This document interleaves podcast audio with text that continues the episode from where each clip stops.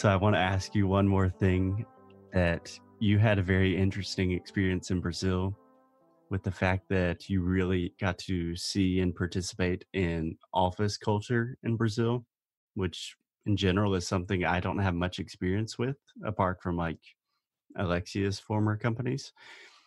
So could you tell me just what were your first impressions and insights about office culture in Brazil versus the US? Did anything stand out to you? Yeah. Uh, so I guess first of all, when I arrived at the building, um, I had to have my fingerprints taken, which was kind of weird. Um, so yeah. just to like and to get in through like the turnstile things, I had to like put in my fingerprints. So the security of the office buildings seem a lot more strict. Um, but once I got into the office and kind of did the tour, um, I noticed that well, so so in the United States, in my office, we have cubicles, and each person has one cubicle, and it has you know the walls are pretty high, so you have. I mean, it's like your own private space. Yeah. But when I went there, it's like you had like four people sitting in a in a cubicle, and there were really low walls. So like the next person was literally within arm's reach and you could make eye contact with them.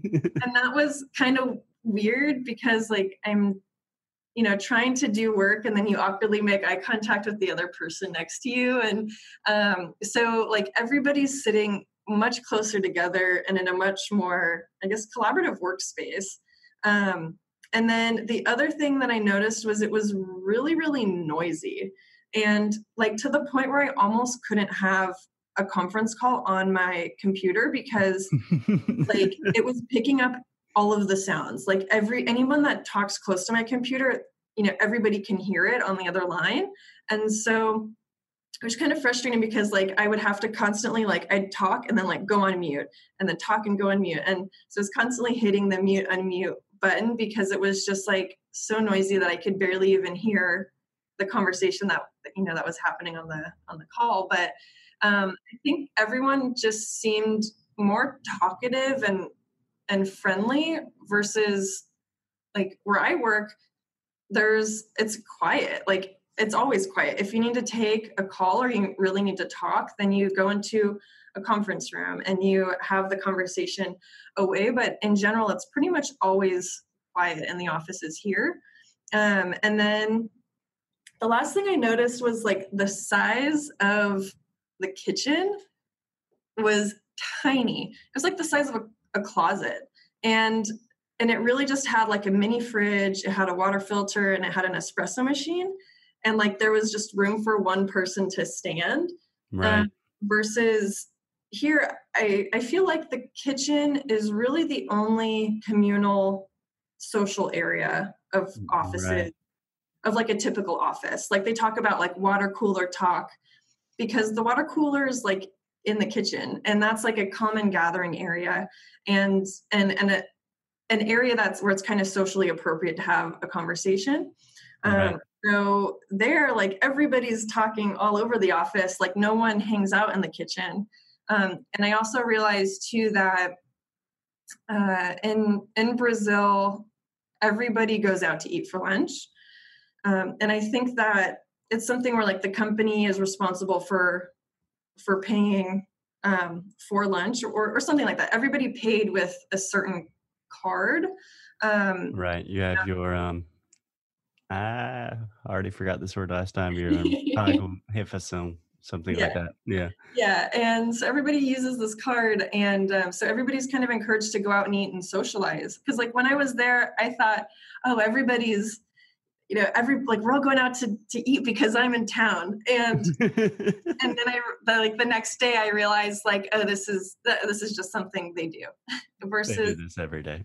Yeah and and here like in my office all i mean because i'm trying to save money obviously so i could have more money for traveling. So i will meal prep on sunday and so i have like a whole week's worth of meals you know made.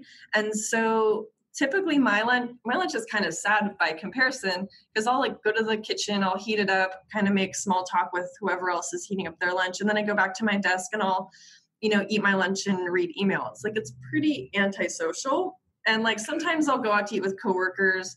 Um, but for the most part, like I I eat like alone at my desk, which is like really depressing saying that out loud. But I think that's what most Americans do. Yeah, and and it's what we do. And and I think just as a culture, we're less social, um, which probably factors into you know other mental health um, aspects of it. But in Brazil, I noticed, you know, everybody talks in the office and is kind of joking around and having conversations and is going out to eat. And, and as an office culture, I felt like it seemed just a lot happier and a lot more relaxed. Yeah. I think that is really representative of like the office culture can kind of be a microcosm of the greater society at large. Brazilians are super social. They are social animals. They love to talk. They love to hang out. They love to go out to eat. They're definitely not going to pack a lunch most of the time. and in the US, I'm the same way. Like when I'm working, I do not want to be like, I don't want to have someone looking at me when I'm working.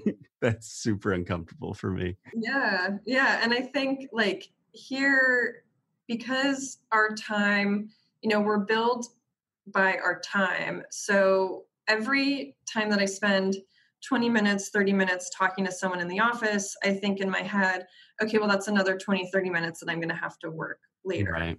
And mm-hmm. so it, I think it, you know, the way that, that we work, it almost discourages that type of socialization even though you know it's it's a really important part to feeling like you're a part of the team and and to feeling happy and and fulfilled in your job.